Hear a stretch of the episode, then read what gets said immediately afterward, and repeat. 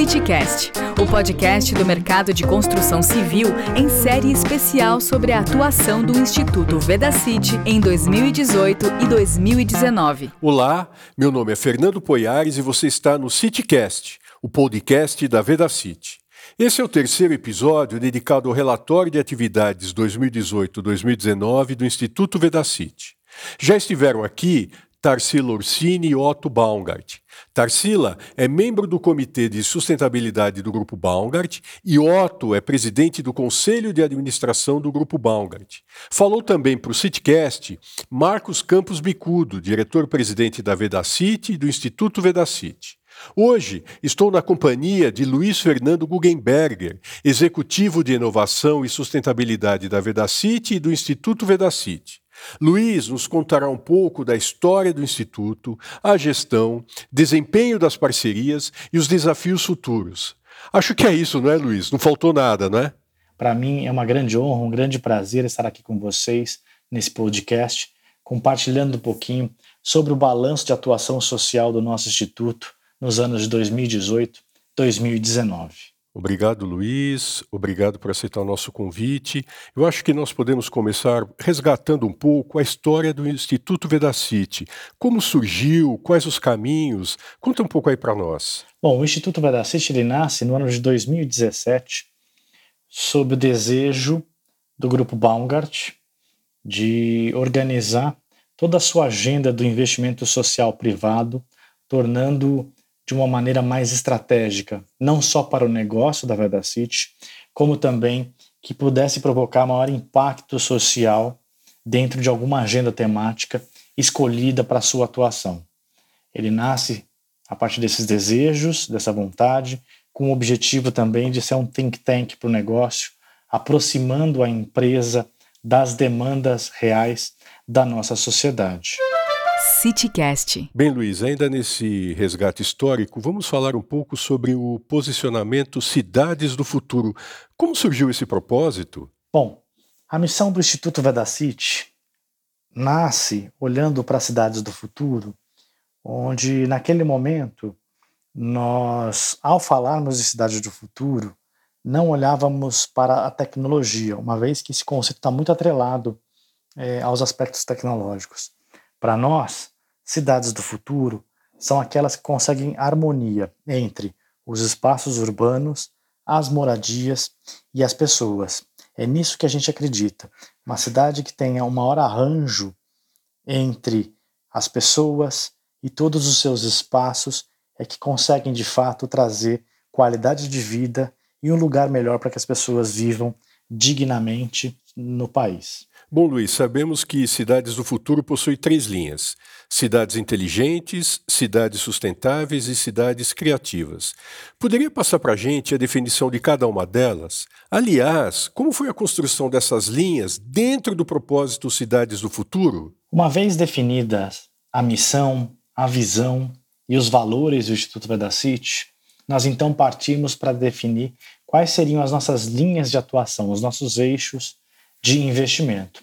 E a gente chegou a três tipos de cidades, como a gente classificou: as cidades criativas, as cidades inteligentes e as cidades sustentáveis, porque a gente acredita que esses três pilares são fundamentais para a gente construir então as cidades do futuro.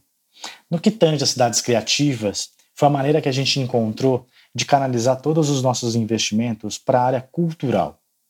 A gente acredita que uma cidade que valoriza a cultura, que valoriza a preservação do seu patrimônio, da sua memória, são cidades que conseguem fazer com que as pessoas então protejam e cuidem das suas cidades. Uma coisa bem importante para a gente parar para pensar: grandes cidades como São Paulo, como Rio de Janeiro, as pessoas cada vez mais estão perdendo a noção do lugar onde elas vivem. Elas mal sabem a história do bairro onde moram, o nome da rua onde vivem e, obviamente, quando elas têm esse desconhecimento dessa história, dessa importância histórica do seu bairro, elas deixam de preservar esse patrimônio que são os locais onde vivem. Então a gente acredita que quanto mais a gente evidenciar a história, mais as pessoas vão valorizar o lugar que vivem e mais passarão a cuidar desses locais. Quando a gente fala de cidades inteligentes, a gente não fala aqui de cidades interconectadas por meio da tecnologia, como é o caso das smart cities. Para nós, cidades inteligentes são aquelas que conseguem enfrentar o grande desafio das grandes metrópoles, principalmente, que é diminuir a distância casa e trabalho para as pessoas. Como é que elas podem trabalhar e viver muito próximas para que então tenham maior qualidade de vida. Por isso, a gente decidiu investir em programas voltados para a capacitação de jovens para o mercado de trabalho e que esses jovens contribuam para o desenvolvimento dos pequenos negócios nas suas comunidades, assim como também fomentar o empreendedorismo de periferia, algo que vem crescendo muito e ainda mais o empreendedorismo de periferia com impacto socioambiental, que esta é uma tendência que veio para ficar e a gente acha super importante para que os negócios de periferia também tenham esta visão social e ambiental junto a eles. E nas cidades sustentáveis, a nossa grande força tem sido desenvolver projetos e iniciativas voltadas para a melhoria das habitações da população de baixa renda, para que então as pessoas cada vez mais tenham lugares dignos para viver nas suas comunidades. CityCast Bem, Luiz, acho que é bem isso, mas agora vamos dar uma virada de página aí.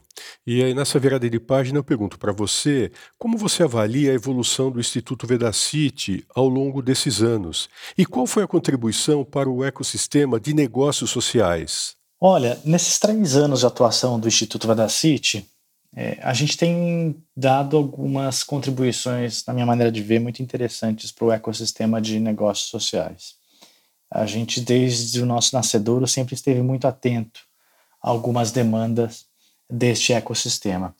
Então, muito antes até da sua própria criação, nós fomos os primeiros apoiadores de dois negócios sociais voltados para habitação, para reforma de habitações na população de baixa renda, como é o caso do Vivenda e do Moradigna.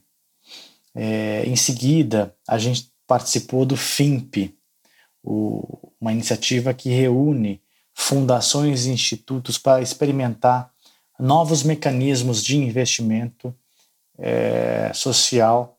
Entre eles, em 2018, a gente participou ainda do, do ciclo com o FIMP1, onde nós experimentamos três mecanismos novos de investimento.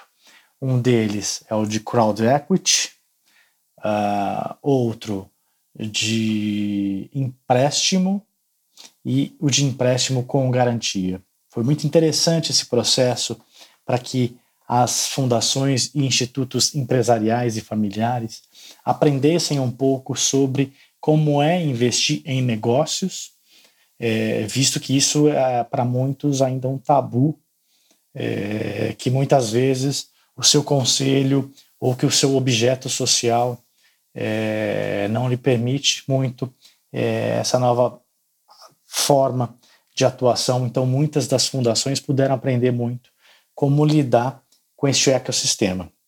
E gostando tanto da experiência, a gente resolveu apoiar também o segundo movimento do FIMP, o FIMP 2, para que então a gente possa apoiar intermediários que suportam a jornada de empreendedores é, dentro deste ecossistema. Uh, por último, a gente tem também dado uma grande contribuição para o pipeline de soluções para moradia na baixa renda, quando fomos convidados pela Artemisia, pela Gerdau, é, isso nos somamos junto à Tigre e na época a Eternite, depois a Votorantim Cimentos, para a criação do Lab Habitação, uma iniciativa inédita no Brasil e no mundo, uma coalizão que acelera startups que buscam solucionar diferentes problemas para a melhoria das habitações da baixa renda. Poxa, Luiz, acho que a gente já passou por um bom roteiro. Falamos um pouco da história, do propósito, mas agora eu gostaria de saber de você um pouco sobre os investimentos. Como foram os investimentos em 2018 e 2019? E você vê algum destaque neles? Você poderia falar isso para nós agora? Bom, olha, Poares, é, falando um pouco então de números, do Instituto Vedacity nos anos de 2018 e 2019? Vamos lá. Em 2018, nós conseguimos beneficiar, através dos projetos apoiados pelo Instituto, cerca de 105 mil pessoas, direto e indiretamente. Ao todo, nós aportamos 871 mil reais e 700, é, sob uma divisão de 36% alocados na linha de cidades criativas, 29% na linha de cidades inteligentes, 10% em cidades sustentáveis e 24% no que a gente chamou de apoios institucionais e também ações institucionais para o próprio Instituto, como comunicação é, e custos administrativos.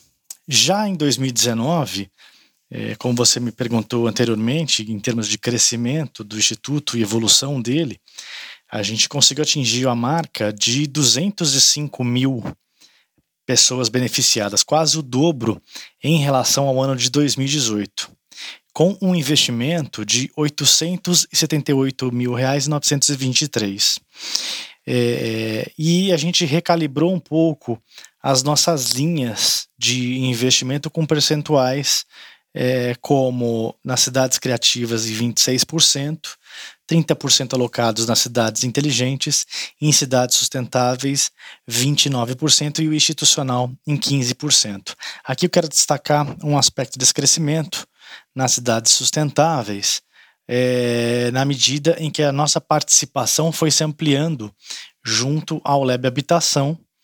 É, a gente viu extrema relevância e importância nesse projeto é, conjunto com outros atores do sistema de construção e a possibilidade de impacto dele nesse aspecto da, da habitação da população de baixa renda, então fez todo sentido com que a gente alocasse muito mais recursos aqui nesta frente e conseguisse então potencializar muito mais o nosso impacto é, ao longo desses dois anos.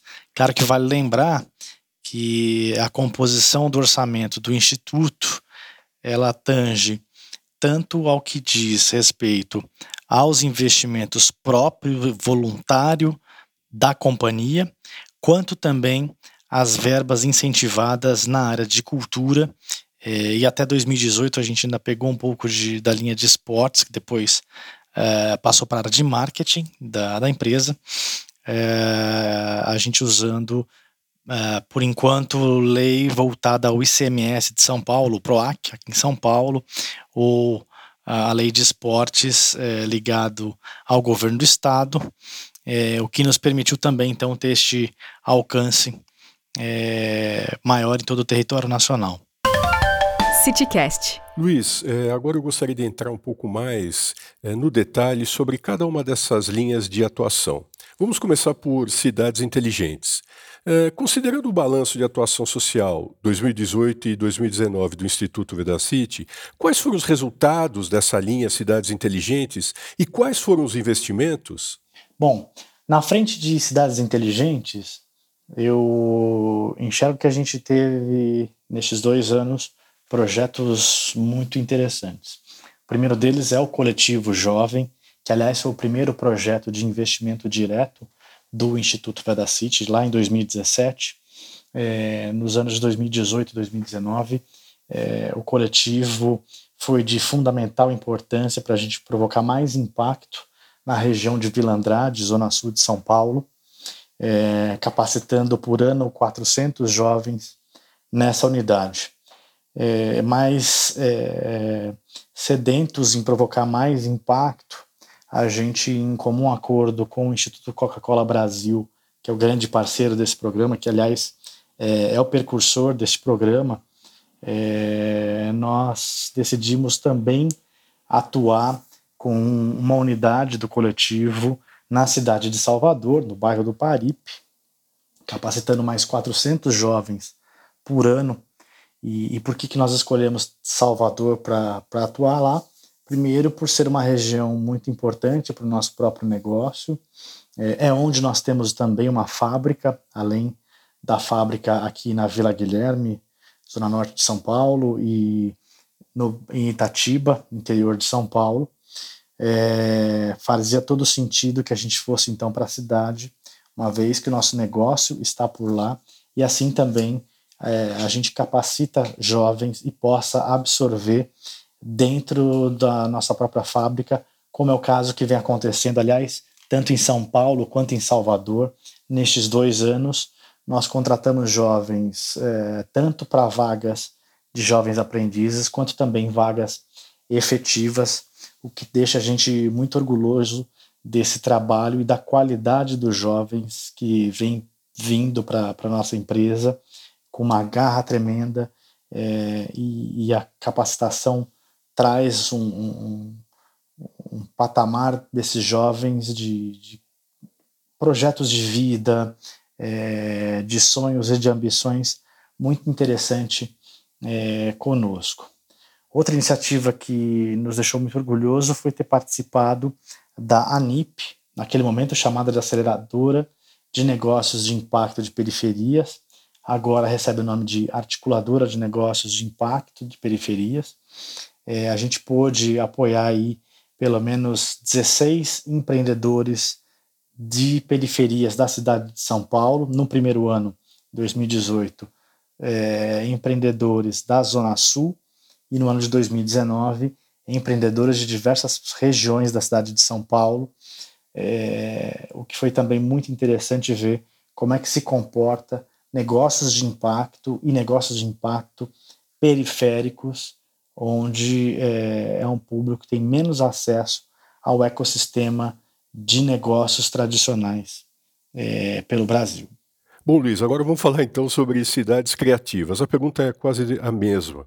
É, considerando o nosso balanço 2018 e 2019, é, quais os resultados que você encontra nas cidades criativas? Bem, no eixo de cidades criativas, é, os projetos que eu posso te destacar são a Companhia de Teatro de Container, ou Teatro Mungunzá, que é incrível porque eles é, são de fato um teatro feito dentro de containers, é, aqui na região da Estação da Luz, na cidade de São Paulo, é, que leva teatro e teatro aberto para toda a população daquela comunidade, uma comunidade que hoje, infelizmente, é mal vista pelos cidadãos paulistanos, por ficar ali é, muitas pessoas transitando ali, vindas da Cracolândia, muitos moradores de rua, o teatro de container acaba sendo um espaço de lazer e de cultura para essas pessoas também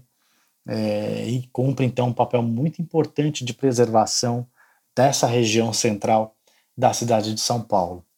Outro destaque que eu faço aqui é o Museu da Pessoa, onde através do plano de atividades do museu a gente vem contribuindo então para que mais e mais histórias de pessoas, os registros das pessoas possam ser gravados e disponibilizados. Afinal, cidades sem pessoas não são cidades e é importante que a gente guarde cada vez mais a memória das pessoas das nossas cidades.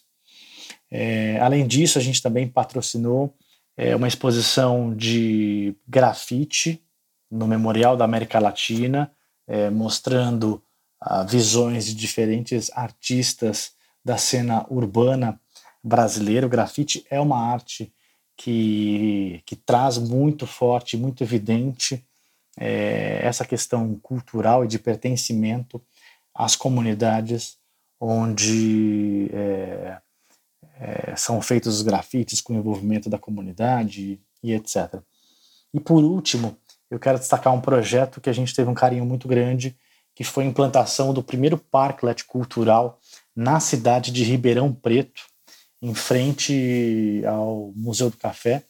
É, foi uma iniciativa muito bacana que a gente fez, é, com total apoio da secretária de Cultura é, do município e outras autoridades do município, onde a gente conseguiu apoiar, então, por meio deste projeto, para que é, a lei de implementação dos parklets pudesse ser, então, efetivada, ela já era uma lei aprovada e com, o projeto a gente ajudou muito o município a sistematizar e regulamentar é, essa legislação.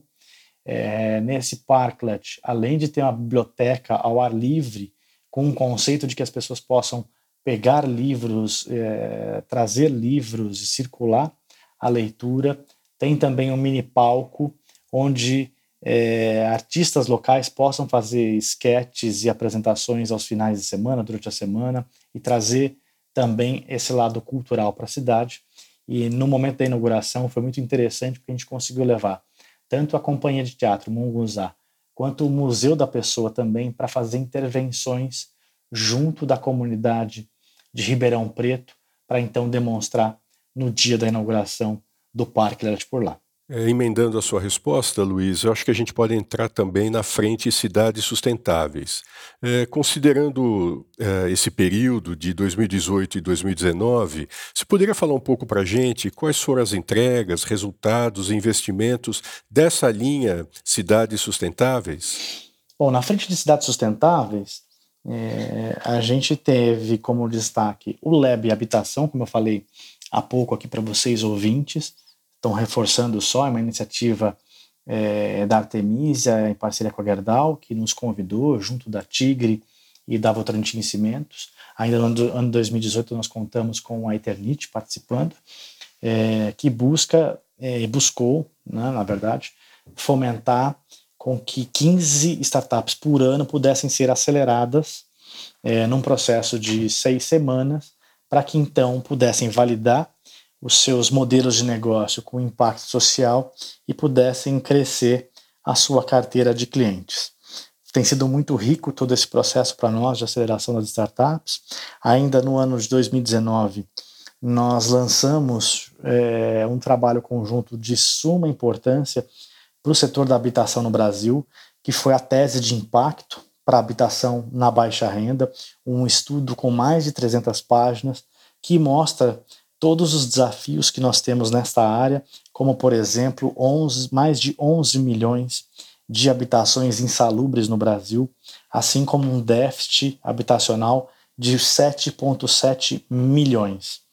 É, qualquer empreendedor que esteja aqui nos escutando ou quem deseja empreender, eu recomendo muito que dê uma olhada nesse estudo, que está lá no site da, da Artemisia, é, que pode trazer insights é, brilhantes para se empreender nesse setor é, que tem grandes desafios aqui no Brasil. Costumo dizer que é, a habitação ela tem um papel fundamental para a gente ter um pouco mais de olhar sistêmico.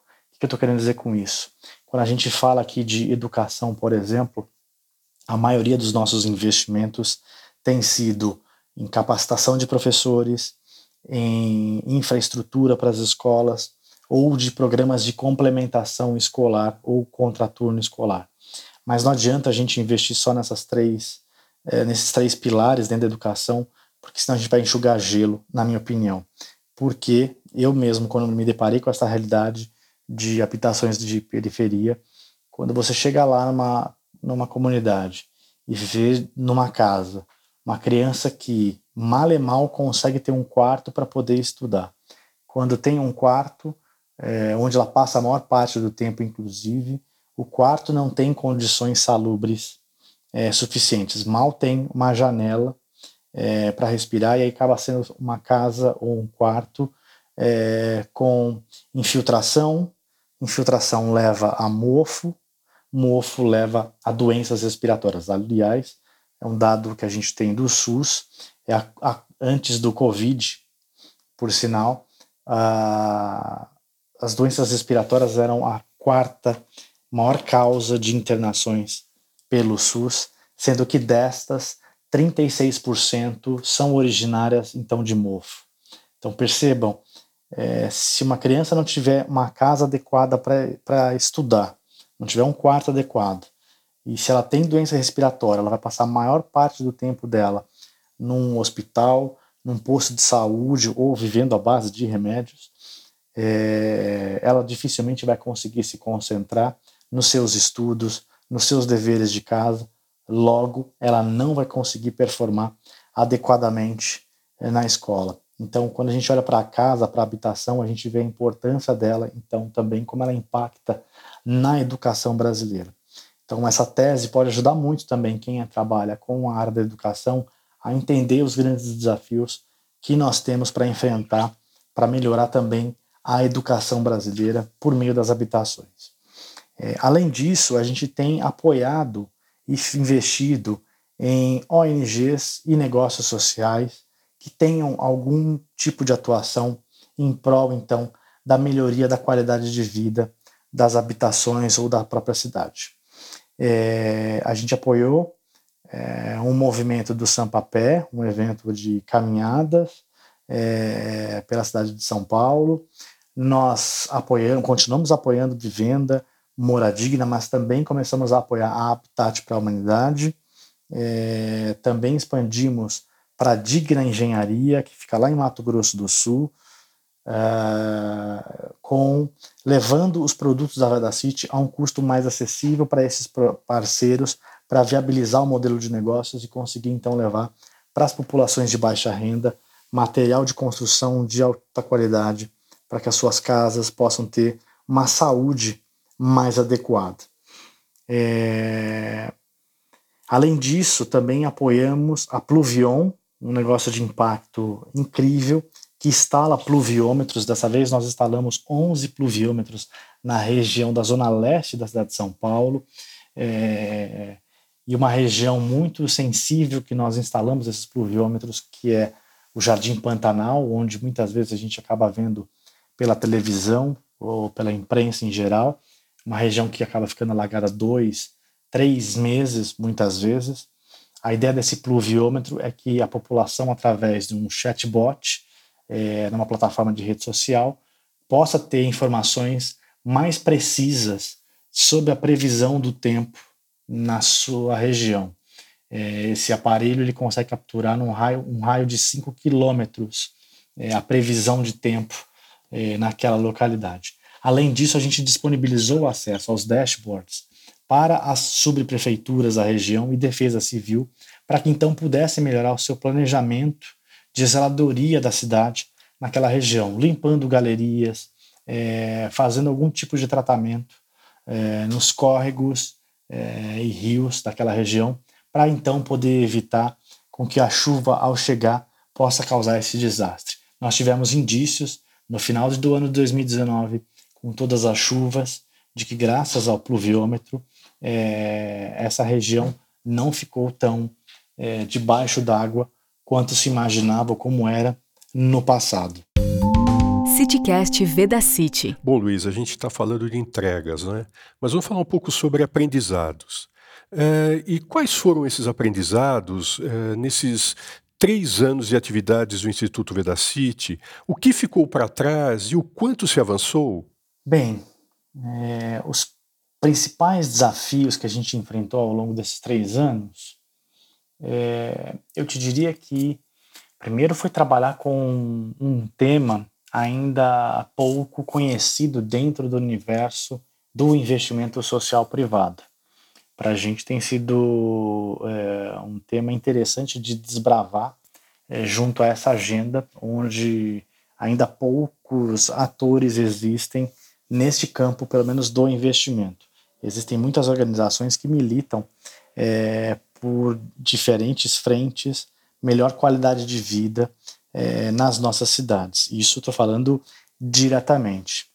É, segundo desafio foi então a gente poder é, mostrar aos proponentes de projetos ou aos interessados em apresentar para, projetos para a Vedacity. Aliás, eu acho que isso não é só é, do passado, continua sendo um desafio é, mostrar que a nossa temática não é bem aquela que nos são apresentadas. Ou muitas vezes você vê algum proponente escrevendo uma linha tentando justificar o seu projeto para este conceito de, de cidades do futuro que nós trabalhamos, mas quando você vai ver no, deta no detalhe todos os materiais, você acaba vendo que é muito mais uma tentativa só de captação de recursos do que de fato estar na essência das organizações.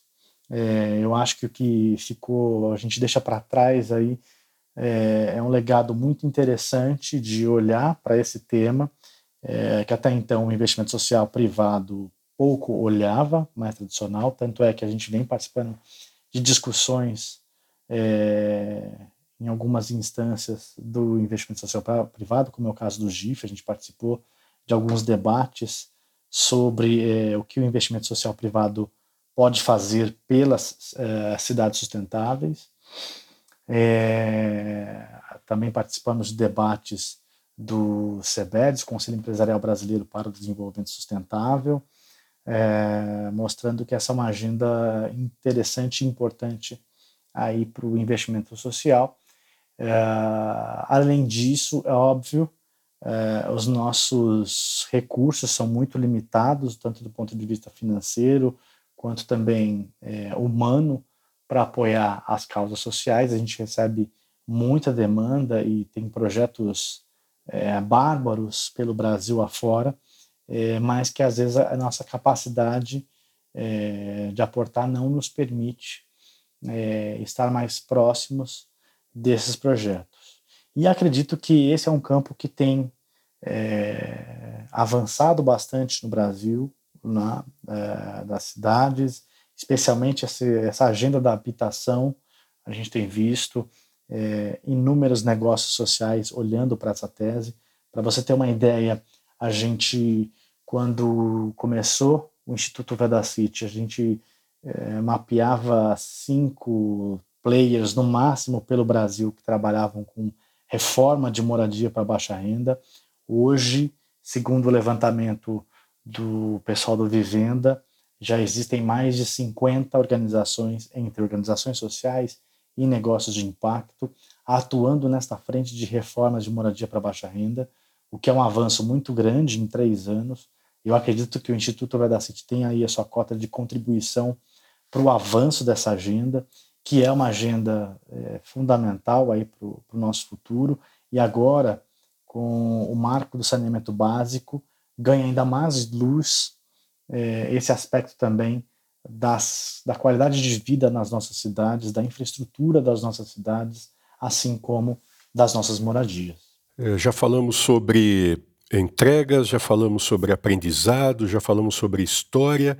É, vamos ainda no futuro, Luiz. Fala um pouco mais sobre quais são as perspectivas de atuação do Instituto Vedacity para os próximos anos. Bem, olha, quanto à nossa perspectiva de atuação nos próximos anos, é, eu acho que a gente tem aí um compromisso, um desafio muito grande é, de continuar com essa agenda é, da transformação das habitações é, em todo o Brasil.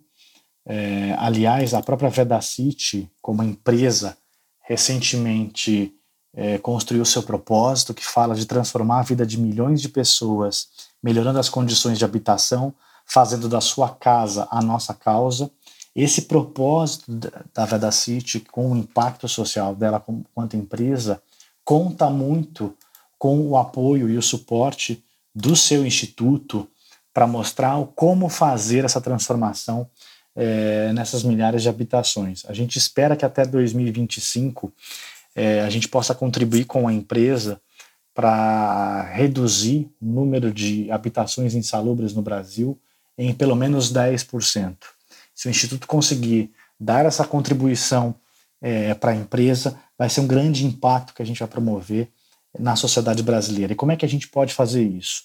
Fomentando mais com que negócios sociais, com ONGs, atuem em prol desta agenda e que a gente possa investir diretamente, seja recursos financeiros, seja através de produtos da empresa, seja através dos nossos colaboradores por meio do voluntariado, uh, como é que a gente fortalece esta rede de atores que militem pela causa da habitação é, de baixa renda aqui no Brasil, como é que a gente ajuda muitos desses negócios a estruturarem isso como um mercado, né, tendo crédito para as famílias é, acessarem e fazerem reformas, ou aquelas famílias que não conseguem é, ter acesso a crédito, como é que a gente cria mecanismos de subsídio, como também levar a indústria de materiais para essas comunidades, como é que a gente leva tecnologias para essas comunidades. A gente aí, dentro da Vedacity, que está criando agora a Vedacity Soluções Tecnológicas, uma empresa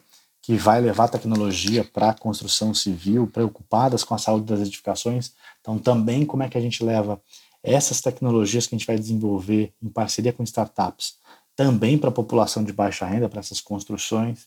É, em suma, é, para mim acho que esse é o grande desafio que a gente tem para os próximos anos. Dar essa contribuição para a sociedade brasileira, para que as milhares de habitações sejam mais saudáveis e também esta contribuição para a empresa conseguir concretizar este seu propósito transformador massivo. CityCast. É, chegando agora ao final do nosso episódio, eu vou fazer a mesma provocação que eu fiz com o Bicudo no episódio anterior. A pergunta é: como será a cidade do futuro e como o Instituto Vedacity vai contribuir para a sua construção? O que, que você acha, Luiz? Bem, eu imagino que a cidade do futuro e a contribuição nossa do Instituto, como eu falei agora há pouco, é, é, seja uma cidade mais democrática, uma cidade mais inclusiva e mais sustentável, né, onde a gente consiga ter uma maior harmonia, seja entre as pessoas, é, seja das pessoas com as suas moradias e dessas moradias com todos os espaços urbanos. Né?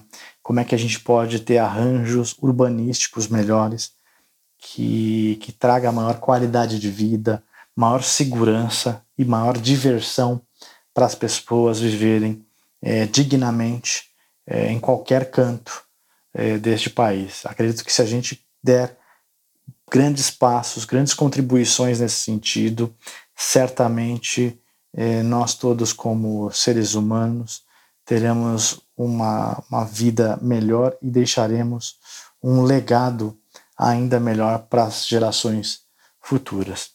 Obrigado, Luiz. E assim terminamos essa conversa com Luiz, Head de Inovação e Sustentabilidade da Vedacity e do Instituto Vedacity. Bom, eu que agradeço o papo aqui no CityCast.